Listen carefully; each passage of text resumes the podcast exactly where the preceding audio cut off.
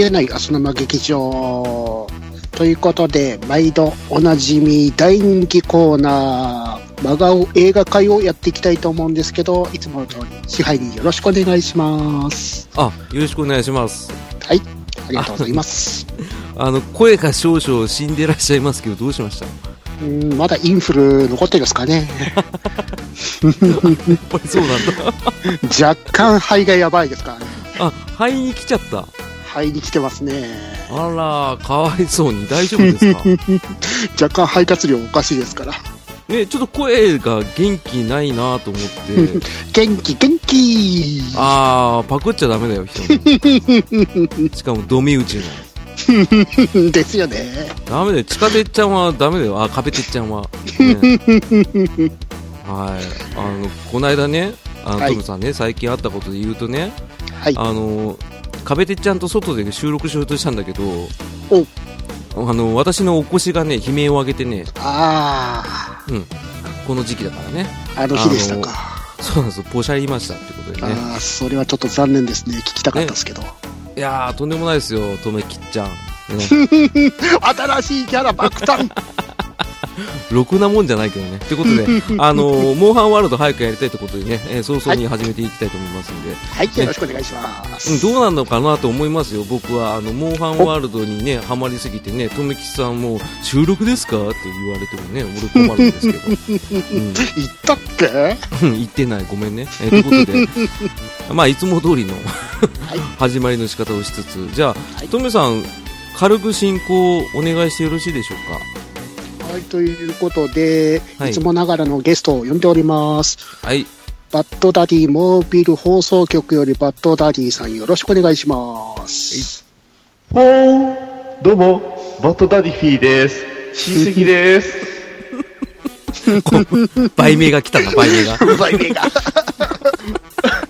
あのー、どうも、バッドダディです。あのー、とめきちさんがね、えー先ほどちょっと似たようなネタをして一瞬焦りましたが、よかったあご。はい。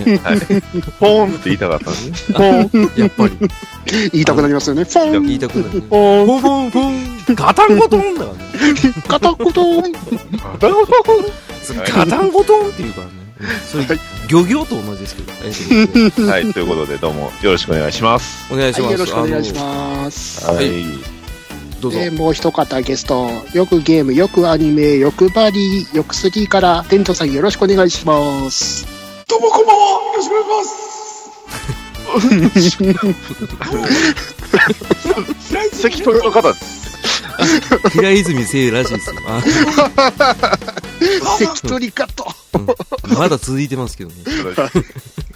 奥の方でずっと平泉聖さんやられてますけど。よろしくお願いします。はいよろしくお願いします。ありがとうございます。あの、初め俺、トメさんの声の真似だと思ってドキッとしたんですけど。自分もそっちなのかなっていう。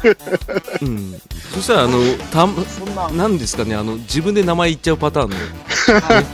そんなそんな、おこがましいトメさんの真似だなんてそんなそんな。ですよね。トメさんって言ったらね、今年ね、いろんな番組顔出してね。ええいやいやいやいやいやいやいや。ですね人。気者。いやいやいやいやいやいやいやいやいや。はい。そういえば、最近、ダディさん、はい。新しい番組始められましたね。そうですね、あの、1月、まあ、3日に収録というね、えーすごい三が日に収録した番組なんですが、はい、えーえーそれでね、えーやった、まあ、番組が、おっさんがガンダムの話をする番組という番組をね、ちょっとは、えー始めさせていただきました。ちなみに相方は、えーおそらく逃げない浅沼劇場で、結構キンキンにゲストに来たあの方ですね。そうですえね。ーはい。あの、もう公開はされてるあれですね。そうですね。ああのーまあ、あのー本当に緊張しましたけどね。う んちょっと、すごくあの回が気になってたんで、はいあ。またとんでもない。楽しみです。いやいやいや、本当にありがとうございます。ということで、あの、おがんばな。はい。ねお YouTuber。ですよ。大丈夫？どうした？いや、ダディさん、YouTuber デビューですよ。?YouTuber ですよ。あ、そうだ、YouTube でも配信されてましたね。ちょっと試しで、その、そまあ、ほとんどね、背景変えずに、背景だけ一部に出して、で、YouTube に、まあ、音楽、音だけ上げるっていうね、ちょっと暴挙したんですが、えー、ちなみにチャンネルの方は、あの、登録数、なんと、2ということでね。はい、1。はい、1、1、とめきちさん。で、もう一人は僕です。まあ、そんなもんです。まあ、あの、ポッドキャストね、聞けない方とかは、あの結構入りやすいのかなと思いまして、うんうんうんうん。聞いていただければ。で、ガンプラをね、紹介しているコーナーがあるんで、そこはちょっと、あの、全部、あの、写真を入れました。いいっすね。うん、それは強みですよねわかりや。すい。だからもしね、あ逃げない浅沼劇場を聞いている皆々様、えーガンプラの画像がありましたら、ハッシュタグ、おがんばな、おがひらがなで、ガンがカタカナ、バナをひらがなで、えーまあ、ガンプラの画像を載せてくれたら、えー僕と、えーダーさんが褒めます。名前が出た。うん、そうですね。うん、相当あの、ここだけの話っていうか、まあ配信聞いていただければわかるんですけど、あの、ダーさんもすごいあの、この番組はノリノリだったっていうそういったお話。そうえおーやらせていただいてますんで。そうね、ちょっとそちらの方も聞いていただくとともに、はい、えー、レントさんのね、ヨック3の方も、はいあの、iTunes 登録できましたか？いや、できてないです。ですよね。できてないです。ですよね。ただ、誰か、手伝ってくださ切実だな。切実。そう言われると手伝いたくなくなるっていうね、あの性格の悪さが出ちゃうんですけど。そう。い。いや、あれ大丈夫です。僕一人でできるんで、大丈夫です。はい。大丈夫ですか？あはい、大丈夫です。OK です。あの、6回前ぐらいにそんなん言ってた気がしたんですけど。言いましたね。確かに言いました。いや、そろそろしたいですねって話をししました。そうですね。あの、はいでもまあ、普通にウォークマンで聞けますからね。あの、RSS はい。登録すればね。あの、そちらの方も聞いていただければということでね。はい、お願いします。はい。お願いします。皆さん。までさ、か、そう、あの、いきなり宣伝から入るっていうのがちょっとびっくりしたんですけど、あの、ねんなぜなら今日は真顔映画会なんで、なるほど。体力のあるうちにちゃんとした言葉を発しようっていう。そうですね。はい。あの、まあ特にこの4正し人で、でしょ ?4 人で回すってことは、体力使い切るっていうのが分かってるんで。えー今回はね、多分凄まじいと思いますよ、これは。嫌なまだ、まだまだ出さないで出さないで、あの、順番でやるからって言っても、はいトップバッターはいつものダディさんなんだけどね。私です。一 一番やり、よろしくお願いします。お。願いします。ということで、はいね、あのーじゃあ、いついつものあれですね。いつもあ、のあれです。いつものあれ、じゃあ、あの、ダディさんお願いします。お願いしわかりましす。いきます。逃げない浅沼劇場、開演でございます。ポーンということでね、フォン。最後持ってかれた。俺も言いたかったんだけど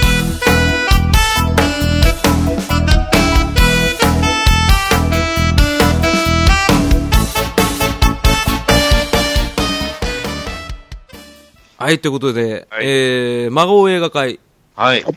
はい、ということで、たこの回は、えー、私と、とめきちとお、えー、もうゲストと言わずにレギュラーのバッドダディさんと、はい。えー、レントさん、いえ、はい。えーこの4人の真顔研究会が、今勝手につけちましたけど、うん、どちらかというと、あの、他のね、番組さんなんですけど、ムチャブリンガーズの4騎士ですよね。そうですね。あ完全に同じメンバーなんですよね。あ、そうだ。忘れてた。現行のね。うん。原稿4騎士でやるっていうことでね、あの、真顔4騎士で、えーあ、漫画を4期しそうそうそう。好きな映画見てて、あれこれちょっとおかしいなとか、う。うんん。あの、一瞬真顔になってしまう、そんな映画を紹介するこのコーナーなんですけど、はい。はい。うん、あの、結構人気があります。そうですね。はい。反響ございますんであ、りがたいことです。ね、ありがたいことですね。ということで、あの、早速、みんなでね、話してね、あの、はい行きたいと思うんですけど、はいはい。うん。じゃあ、えー、切り込み隊長の、はいえー、アメリカンなバッドダディさん、はいお願いします。あ、了解しました。じゃあ、はいいきますね。えー、今回、あの、まあ、正直、あの先月から、ネットフリックスね、えー、あのまあ、いわゆる動画配信のあの、サイトの方に登録しまして、えー、まあ、目的はね、あの、アメコミの漫画というか、まあ、アニメなんですよね。でうんうんうんえー、それを、まあ、いろいろ見たら、やっぱり、ネットフリックスっていっぱい映画あるじゃないですか。ああるんですか？それこそ、Hulu さん、Amazon プライムみたいな感じで、たくさんあるんですけど、めっちゃありますね。そう、やたらとやたらとこう宣伝でね、あの、見てるとこう、あなたにおすすめとか宣伝でっていうのがこう出てくるんですよ。はいはいはいはい。で、すんごいチラチラ出てきて気になる映画なんですよね。でまあ、もうどう見てもこれはタイトルから見たらもう真顔間違いなしというね。えー、これは真顔を喋れというね、ネットフリックスさんからの指令なんじゃないかで、もう命令なんじゃないかと思って見た映画。はい、タイトルいきます。えー Fist of the North Star。おー、なんだろう、このカタカナ、カタカナ、カタカナは何？これでピンとくる人はいますかね？聞いた人はピンとくるかもしれない。えー、とある俳優さんの名前はね、あの、思っても出さないようにしてくださいね。はい。えー、いきますよ。まずね、えー、これ90分映画あります。長いですね。はい。長くはないでな、しょ。な、平均的でしょ。な長いんです。もうね、タイトル見て、これを90分見なあかんのかと思うとね、長いなと思う。ちょっと短い方じゃないの？えー、そうですね。うん。えー冒頭からすごいですよ。いきなりこう、映画の、まあ、あの、もうそれこそエンディングのように、こう、えーメインのキャストの名前が出てくる中に、鷲尾伊佐子と名前が出てくるんです。ああ、聞いたことある。で、音楽と文字のみってね、一瞬エンドロールかなと思ったら、なんと、出てくる、ブロンソン、原哲夫、ベースト・オン・キャラクターズ・フロム・グラフィック・ノーベル。そう。ね。えーフィストとはもちろん、拳、剣ですよ。うんうんね。うん。ノーススター、北ですよ。北の星ですよ。そう。おあの超人気漫画。あの超人気漫画、北斗の剣 イェーイそのまんまじゃないですか。はい。やられたなつかね、吹き替えしかなかったんですよ。字字幕ないんですよね。逆じゃない、普通。あの、吹き替えがね、あの、せいすっごい、あの、元のアニメとほぼ一緒なんですよね。だから、ケンシロウ役は、もちろん、神谷明さんですし、あさっきもね、アニメ出て素晴らしかったですよ。ね。で、もちろん、バットやリンや、ね、あの、うん。うんうん菅茂さんは多分どっかに出たんでしょうん。う。でまあ、とにかく、すごいんですけど、もう、うん。とにかく、誰やねんっていうね。えー まあ、ストーリーとしてはもう冒冒頭の、まあ、いわゆる、あの、最初のあの、まあ、サザンクロス編ですね。あの、まあ、負け知ってる方のみわかるんだと思うんですけど、まあ、最初はサザンクロス編って言って、まあ、いわゆるシンというね、キャラクターが出てくるんですが、うん。えーシンがいきなり使った武器、えーものは、拳ではなく銃なんです。え？ええ？ん？ん？それは次男ではないんですよね。いや、いや、あの、その辺はね、特に語られません。あ、出た。説明不足。はい。うんえーで、さらに、えーまあ、ただね、正直、いいところがやっぱりね、ありますわ。あの、とにかくうんうんうん、激末感と、あと、チンピラの凄まじい再現度です。あの確かに完璧なんですよ、あの、世紀末感とね、あれは。ただ、あれ。あの、なんていうか、チンピラの、なんていうんですか、こう、うん。キャッハーな感じが、もああ、あの、もちろんモヒカンとか普通にいるんですか？ちろん、あの、髪型も奇抜で、モヒカンがいたかな、どうかは、あれなんですけど、髪型奇抜、服装もめちゃくちゃで、で、うん。トゲ付きのパッドにバイクとかね、パッと。おはーそういう基本はね、抑えられてるんですが、えー、まあ、とにかく真顔ポイントが多いこと、多いこと。ね。えー、もちろん、まあ、北斗の剣の世界って、まあ、世紀末ですので、まあ、雨は酸の雨と言うんですが、ただ、その毒の雨が超強力なんですよね。えー、どれくらい強力かっていうと、あの、何か物がこう、当たったら、こう、泡になって溶けるレベルの。そう。ないかそれ違う映画みたいになってますけどね。そして、まあ、あの、まあ、すまあ、ストーリー進めていくと、まあ、出てくるわけですよ。あの、主人公。ね。はい。うんえー神谷明さんの声のうん。阿部寛が。うん？はい。えーっとね、はい。もう、これで僕は呪いをかけました。あの、もっとね、皆さんこの映画を、えーまあ、ネットフリックスで見るときに、えーぜひ見てください。もう、阿部寛にしか見えません。え、テルマエロマエの人ですよね？えっと、ちなみに本当の、えっと、役者さん自体は、あの、ゲイリー・ダニエルズっていうね、えー俳優さんなんですが、えーもうね、完全にね、アピロシなんですよね。もし、もしあれだったら画像見てください。もう、阿部寛にしか見えなくなります。えー、阿部寛にしか見えない。あ、髪型でね。このくどさが。顔のはい。ー確かに確かに。あーひどい、あーあれですね。あの、うん。どうぞどうぞ先進めてください。はい。ね。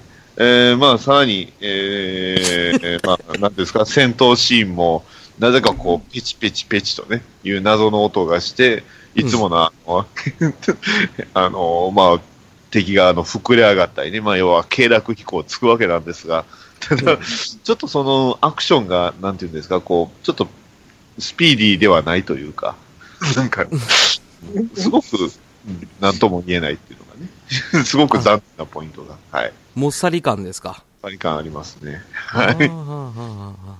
ね。はい。で、まあ、あとはね、えーただまあ、真の俳優さんがすごいかっこいい、イケメンなんですよね。あのーまあ、北斗の剣にあの、バットってキャラクター出てくるじゃないですか。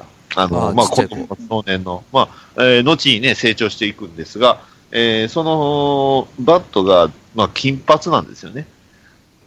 うん、で違うな。でも、あの、ロンドンブーツの田村亮にしか見えないですよね。えもう一つ呪いをかけました。はい。あの、バットは田村亮にしか見えなくなります。あ、斬新な手法っすね。それ。呪いかけ系やめてください、ちょっと。日本のキャストに転換させるのやめてください、ちょっと。あと、冒頭30分ぐらいで、あの、リンってあの、目が見えなかったんですけど、彼女もあっさり視力回復と。あ、早いですね。えー、まああの、じゃあまあ、そんな田村亮は、まあ、後々ね、えーネタバレを言うと死んじゃうんですけどね。はい。あれあらはい。はい。という、えーそんな素晴らしい北斗の剣。はい。うんどうですか？見たくなりましたか？あのーすやっぱ安倍博さんとその田村亮さんの表現度というか、再現度を見てみたいっていう気持ちにはなりましたね。そうですね。うんはい呪いはがっつりかかりましたけど、なりましたね。まあ、あと、あのまあ、最初冒頭にね、いきなり、あの、えー、鷲尾伊佐子さんの名前を出しておいて、全然出てこなかったんですが、まあ、実は、え？あの、唯一の日本人としてね、えー、の、はい、まあ、女優として、えー出てくるんですよね。ユリアの役で。え？鷲尾伊佐子さんがユリアで出てます。ユリアこそ外人でやっていただきたいというか、なんでそっちなんだっていう。ねえ、そうあの、ですよね。し死によって銃で殺されたのは龍剣です。え？はい。龍剣ですよ。え、ねはい。仙台北斗神拳伝承者。ね。な、なん、でちなみに、ナレ、ナレーターも龍剣です。うん。これって、あの、知らない人がたまたま作ったとか、そういう映画なんですか？似ちゃったとか。そう。Based on characters from graphic novel. 北斗の剣。書いてある。書いてるじゃないですか。ね。いやだからあれでしょ？そうって書いてるじゃないですか。だから間違ったところで、なんか日本の文化が伝来したとか、そういう話でしょ？日本の文化にしても、あ、あ、制作は東映ビデオです。だから、東映ビデオも違う感じでしょ、多分。東っていう字じゃないんでしょ、多分。なんでなんですかね。まあ、なんでなのこの絵は、あの、出た、できたのが1995年かな。あ、はいはいそう、公開、公開95年なんですよね。うんそうですね。1995年って、言ってしまえば、あんまり真顔をね、いや、真顔じゃない、あの、実、ま、漫画の実写っていうとあんまりなかったと思うんですよ。そっちま、あマリオ？あ、ああ、マリあ、はだからハリウッドで、あ、そういうことか。あ、そういうことか。はハリウッドではそういう漫画原作をね、えー実映画にするっていうのが流行ってたんですね。あ、ガンダムとかですか？それもちょっと後かな。あ、後でしたっけ？ガガンダムの実写はゲームで、プレイステーションのゲームですね。う、う、くセガサターンでも出ました。この辺はオガンパンなの、ね、マリオがちなみに93年でしたね。あ、古かったそうですね。うん。はい映画館で見ましたよ。あ、あれでも映画館行った人多いんじゃないですか？うんあ僕どうだったかな？でも行ったとしても忘れてたような気がします。うん、多分そうでしょうね。現実逃避ですよね。そうっすね。まあ、でもそんな北斗神拳もね、しっかりと再現、本当にね、再現しよるんですよ。あの、いや、感じないけど。いや、本当にすごいび、これはね、すごいびっくりしますよ。だから、ここに力入れるかっていうぐらいね。ああ、なでるほど、なるほどち。ゃんとその、ケンシロウっぽい阿部寛も、あの、ね、えっ、と、まあ、放浪しといて、放浪して、ね、えー、まあ、お腹が空いて倒れたりしますし、まあ、安倍博士じゃないんだけどね。この映画見て阿部寛配役されたんですかね、後々。これからのあとトリックのネタだったのかしますね。かもしれない。じゃあやって何ますしね、阿部寛。じゃあ、鷲尾さんが仲間由紀恵の元ネタなのじゃあ。って話になっちゃうけど。あなかなかっすね。これはちょっと、あの、実物見たいなネットフリックスにね、見えますんで、はい。うん。あと、ただ、部下、サザンクロスの部,、まあ、部下がクロスマンって言うんですけど、これ、原作にないんですよね。うん。まあクロスも、たただのチンピラなんですけど、なぜかこう、字幕でクロスマンって出てくるんですよ。まあ、オリジナリティを出したっていうところじゃないですかね。うん。ねあ、でもいいっすね。これちょっと原作実写化の、そのアメリカの方とかが解釈する北斗の拳はやっぱ見てみたいっすわ。そうですね。まあ、うんアクションがね、非常に何とも言えんアクションなので、そこが一番のパワーポイントペチペチ。うん、ペチペチペチ。ペチ。ちゃ、ちょっともたるっていうね。まうんただね、もちろんサザンクロス編なんで、この後の、まあ言ってしまえば、えー展開ね、えーまあもっと長いですじゃないですか。それこそラオウや、ね、えー、聖帝サウザーや、サウザー。ねそういったものがね、みんな、キャラクターが続くようになるのかなと思わせといて、結局、まあ、なかったっていうね。ジャルも出ない、騎馬一族も出ない、ジャギも出ない、アビマも出ないですよ。北斗の剣なのにって。多分これ、騎馬一族出たら絶対 RG がやってますから。い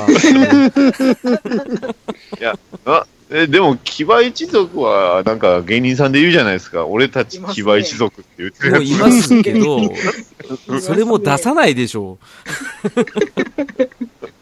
う。うん、ちょっと見てみたいな。今の話。戦闘シーンきみたいな。ぜひ、あの、ネットフリックスで、あの、いつでも見れますんで、はいうん。ぜひ見てください。はい。えっと、はい。どう、いかがだったでしょうか？ね、えーこのお味は。えっと、まあ、あの、口に合わんですね。まあ、サウザー風に言えばですけど。うんでも、これはちょっとね、あの、やっぱ実際、実体験したいなっていう真顔ポイントが、ね。まあ、ちょっとあの、活字にしたそのストーリー展開がかなり真顔ポイント高いんですけど、やっぱビジュアル見たいな。じゃあ、まあ、と、とどめにね、ちょっととどめというか、こう、やっぱりと、どめって。あの、一応ね、一個だけこう、とにかく、あ浅沼さんのこうね、あの、はい気持ちを、こう、なんていうんですか、こう、見るように気持ちをね、持っていこうと思いましたんですが、えっとね、何かのレビューでね、あの、い1点台を叩き出してたんですよね、北斗のうん点ヤフー映画レビューでだったとね、なぜか3.8点って、まあ悪くはなかったんですけど、あ、全然上ですよ。うんまあ、ただ、結局、えー非常に、まあ、当時としても大変なね、えー結果になったということなので、まあ、この後ね、ヤフーデビューだと2.4になってますよ、今。続きが下がってますね。いつ下がったの？1908、あ、これあれですね、漫画の方見、あアニメの方見てますね。うん、あの、映画のアニメも結構真顔は真顔なんですけどね。最後、あの、空飛んで戦うんですよ。あ、空飛んで？ああ、斬新斬新。あの、パチンコの演出でそういうのあったけど、斬新。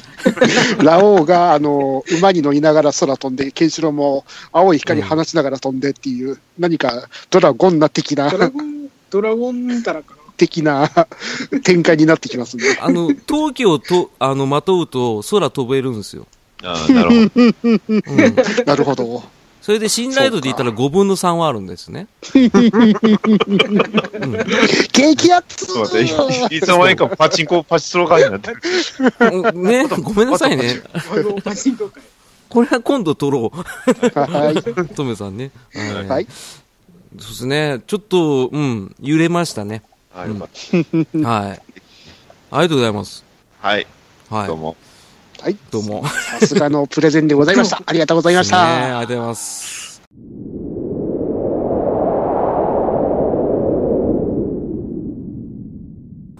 うわえうわなどこだここうわめちゃくちゃ高いところにうわ吊り下げられているおいお前の番組の宣伝を言えうわ誰ですか？あなた。うわバットマンだ。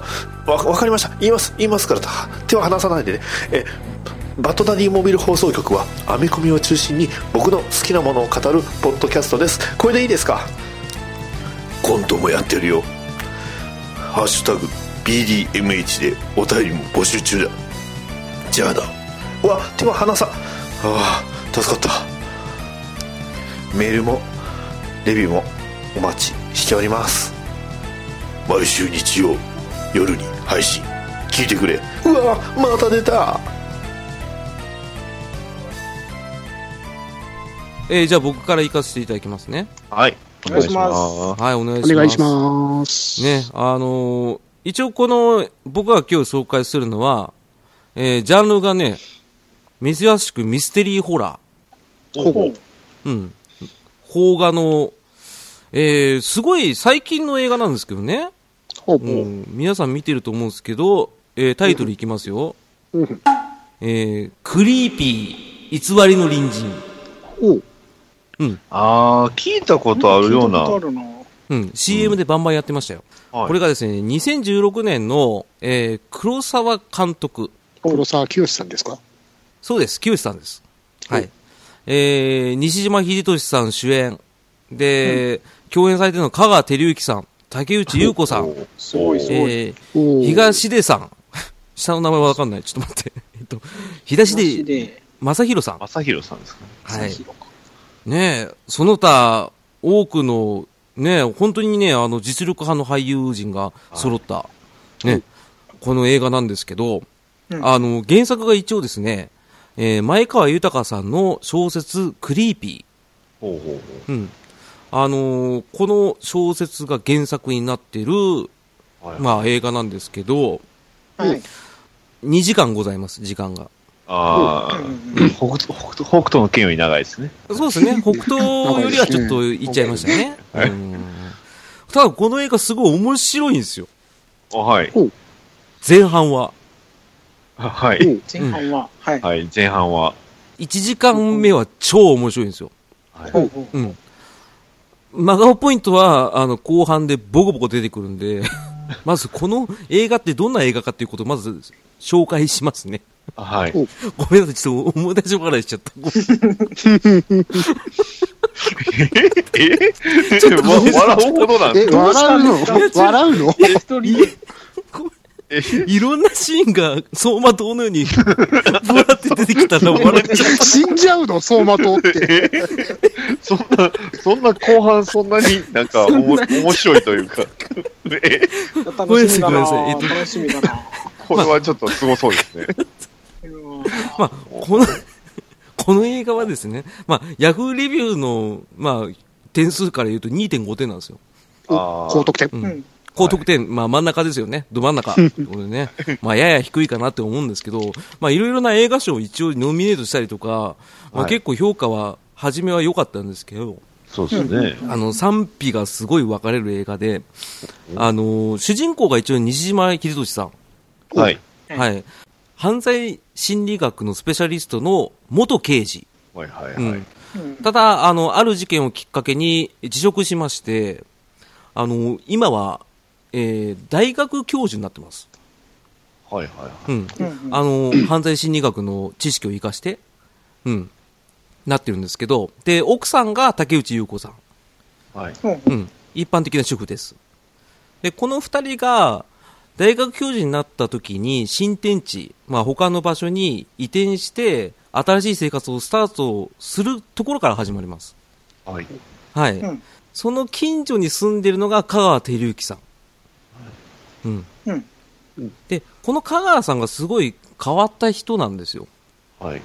うん。あー、なんか、あ、確かに予告、僕も映画館で見たような気がします。それ、ですよねなんか、香川照之さん、そうですね、思い出しました、思い出しました。あ明らかに香川さん怪しいよねっていうようはいはいはな番宣がありましたよね。ありました、ありました、ありました。うん。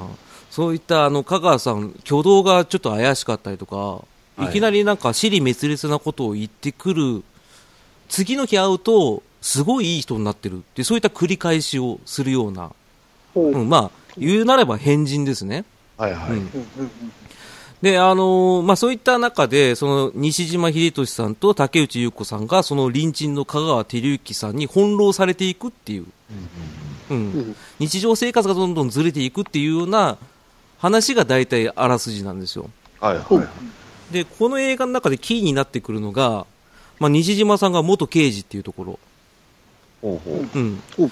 西島さん、大学教授やってる時に講義の間に時間持て余すんですよ。はいはい。うん。何もそういうことないんですよ。で、ひょんなとこから、あの、6年前に起きた、一家失踪事件っていうところに興味持ち始めるんですね。ほほうまあ、これが、あの、本田事件っていう事件なんですけど、うん。えっ、と、一家、4人一家が、う。はい。えー、3人失踪してしまうと。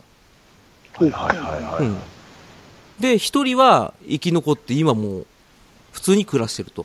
はいはいはい。うん。で、その1人っていうのが、えー当時中学で、今は、えー19歳ぐらいの女性になってるんですけど、はい。うん。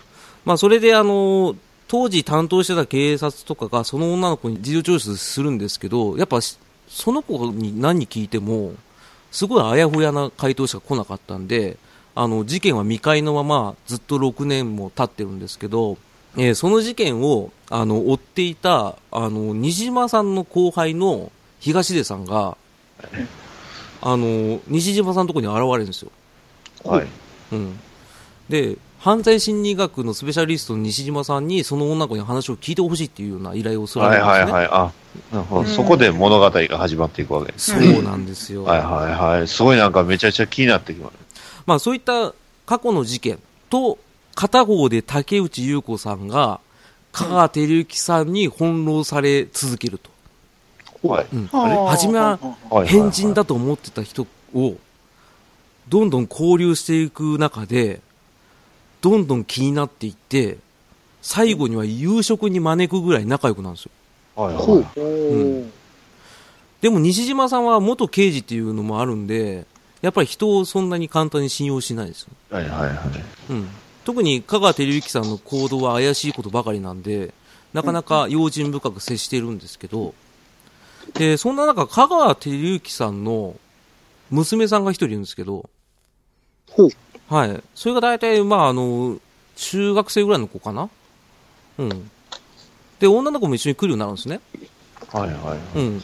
で、仲良くなっていって、で、ある日、西島さんが家に帰ってきた時に、たまたま偶然その女の子と会うんですけど、はいその女の子が香川照之さんに対して言った一言が、あの、あの人お父さんじゃない。全然別の人って言うんですよ。西島さんだけに。ほうほうほう。で、その一言を言って立ち去るんですね。そっから物語が展開していくんですけど、はいはいはいはい。もうなんかめちゃくちゃ気になりますね。うん気になるじゃないですか。で、特にはい6年前の事件っていう関連性があるのかないのか。で、香川照之変態だけど、もしかしたら怪しいやつじゃないかって思うじゃないですか。はい。うんうん。で、こっからネタバレなんですけど、あはい。あ気をつけてください。あの、これ気になった方は気をつけてくださいよ。はい。あ、言言っときました。OK です。あ、ありがとうございます。えっとですね、あの、に香川照之は全部悪いです。ああ、だからその、例のその、6年前の一家失踪事件も、香川照之が悪いんですね。ところがそこはあやふやです。あ、そう、あ、え、あやふやなあのーそうなんだええ？そこは違うかもしれない。あの、一応ですね、6年前の事件の捜査を進めていくと、その、一人の生き残った女の子からいろいろ話聞けるんですよ、西島さんに。はいはい。うんあの、ちょっとミュージカル調にね。ミュージカル？おおおそそれじゃ、なんかおかしいぞ。あれ歌ってないんだけど、ミュージカル調に、あの、ちゃんと招いて、大学の、なんですか、教授室で聞くんですけど、あの、座ってらんないんですよ、その女の子。ああ、ええミュージカル見てどんどん歩き出すんですよ。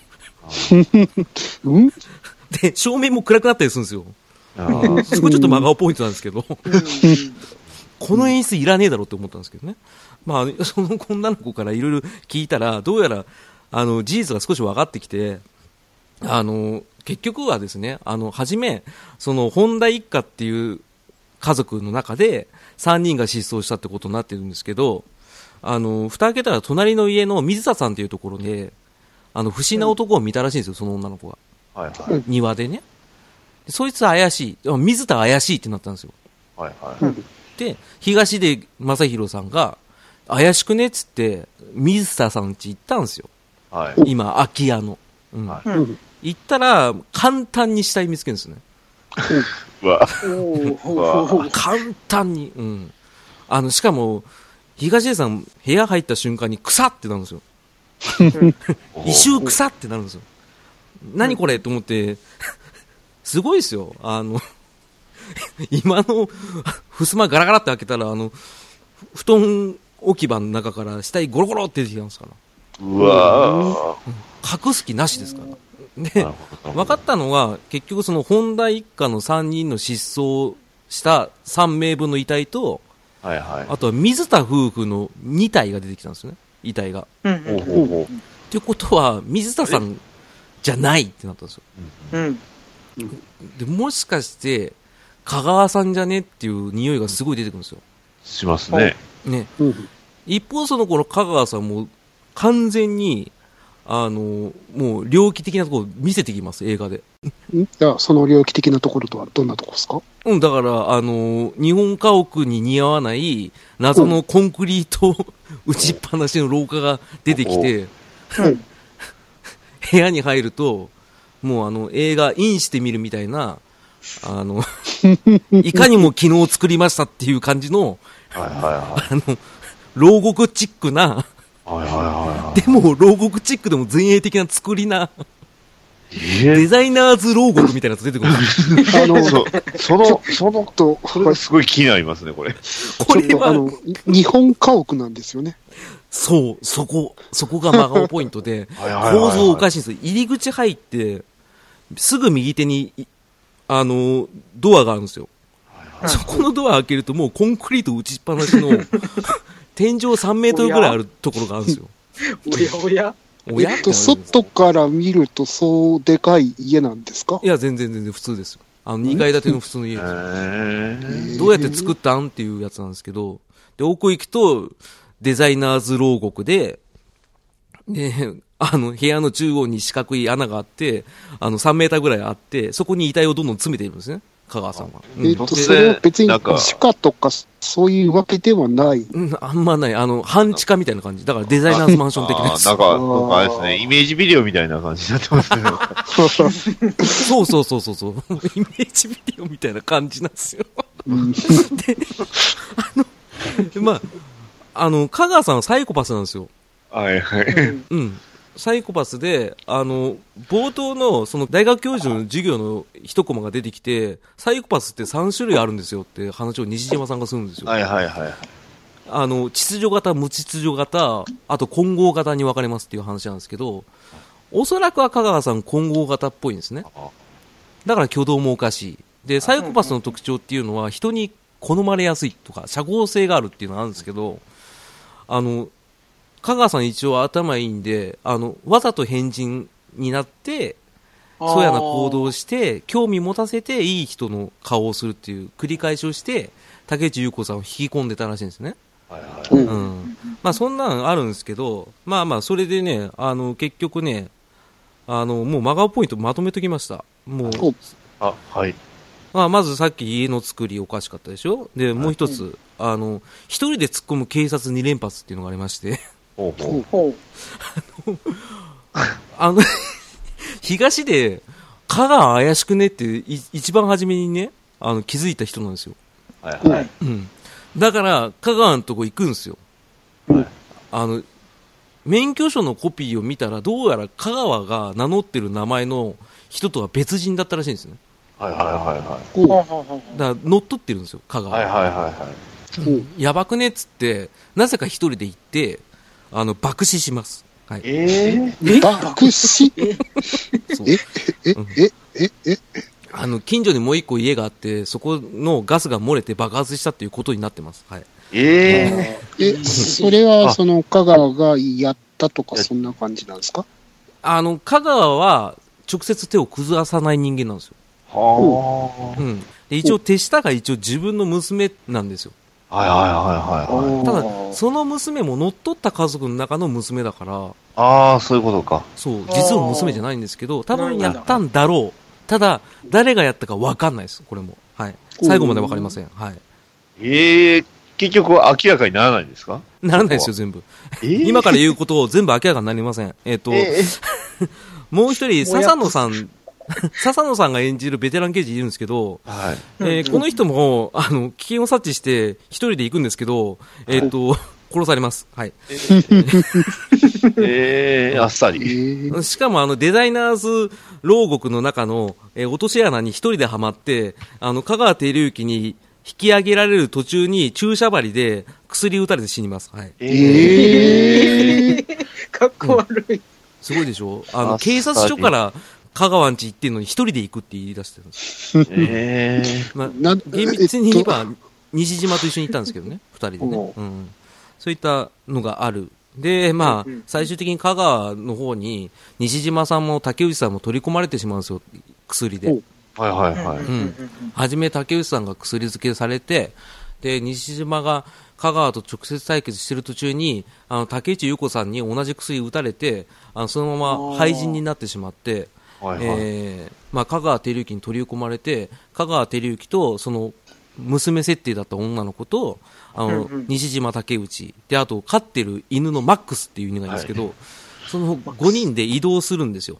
はいはい。うん新しい家族増えたから、新しい拠点行こうぜってことで行くんですけど、まあ、真顔ポイント、えー、異次元空間を移動するような車のシーン、うん、っていうのがあるんですけど、あの、行ったままなんですけど、あの、竹内優子さんに運転させてるんですよ。香川は基本的に自分で何もやんないんで、うはいはい。あのもう、なんでしょうかね、インテグラの CM みたいになってます。あの、背景が。え？く、明らかに合成ってわかる。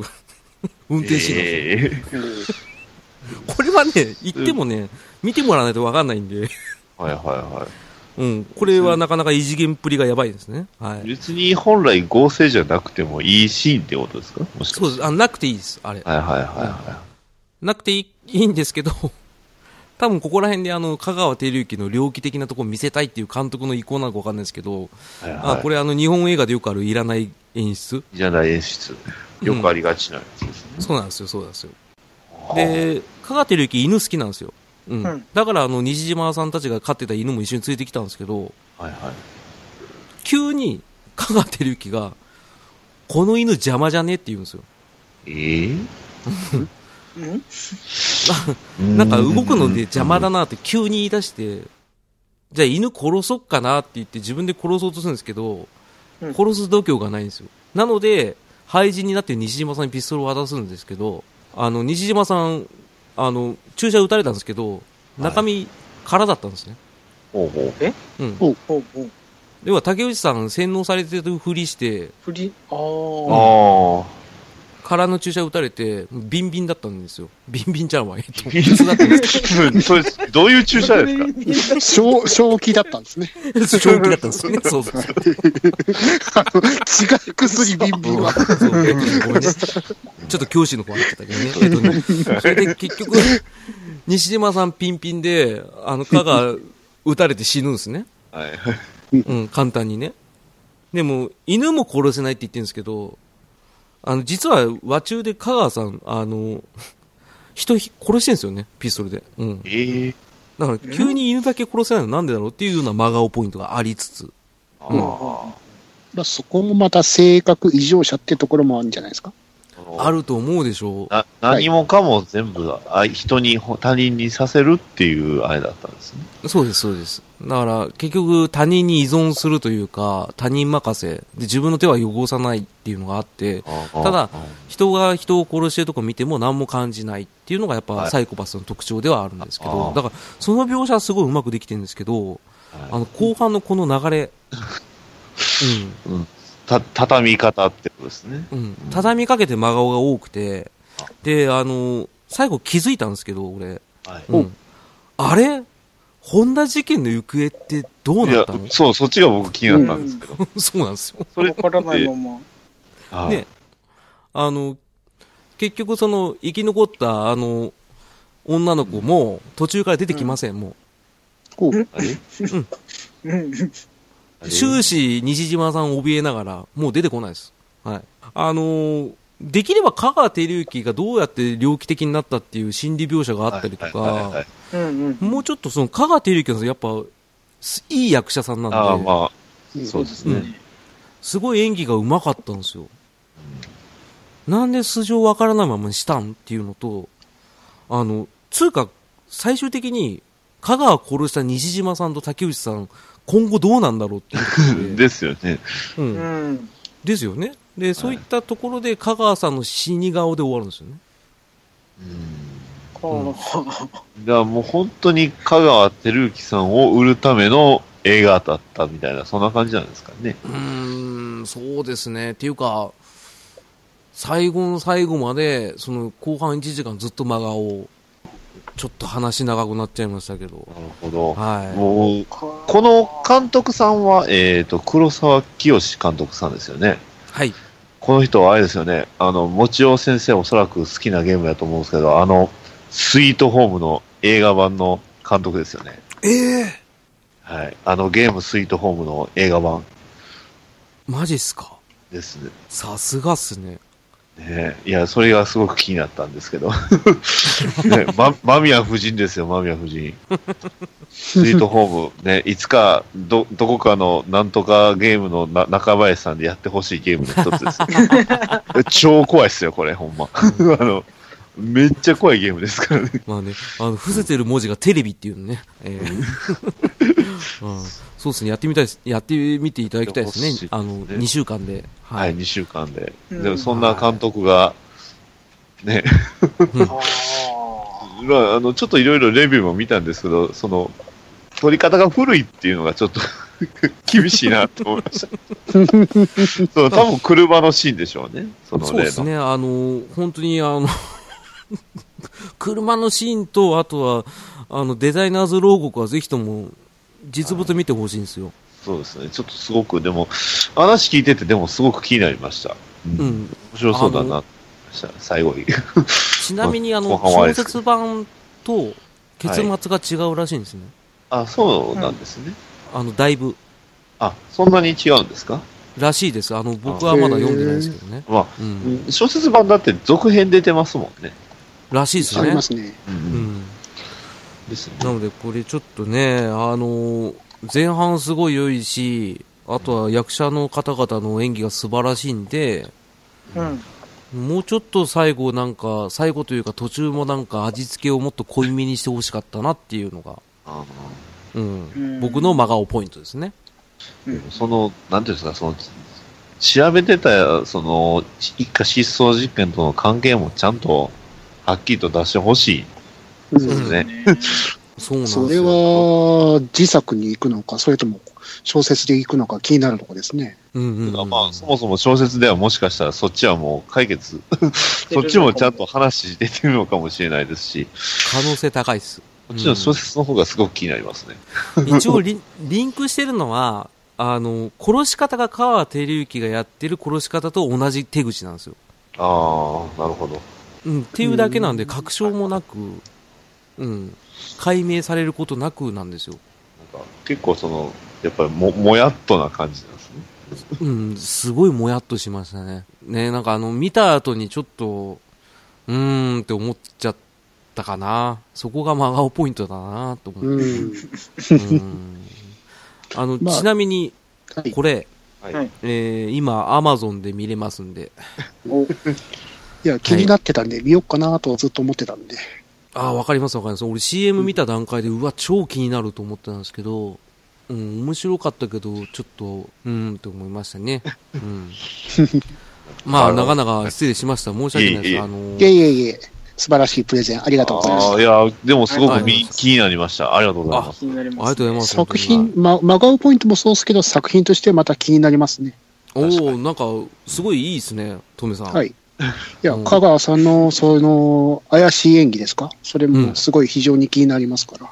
うん、それを本当に、それは素晴らしかったです。まあ、そんな感じで僕の話は以上で、はい。はいはい。えー続いて、えーこれ多分長くなったんで、あの、カットカットしながら、えー前後編に分けますってことでね。はい。はい。はい。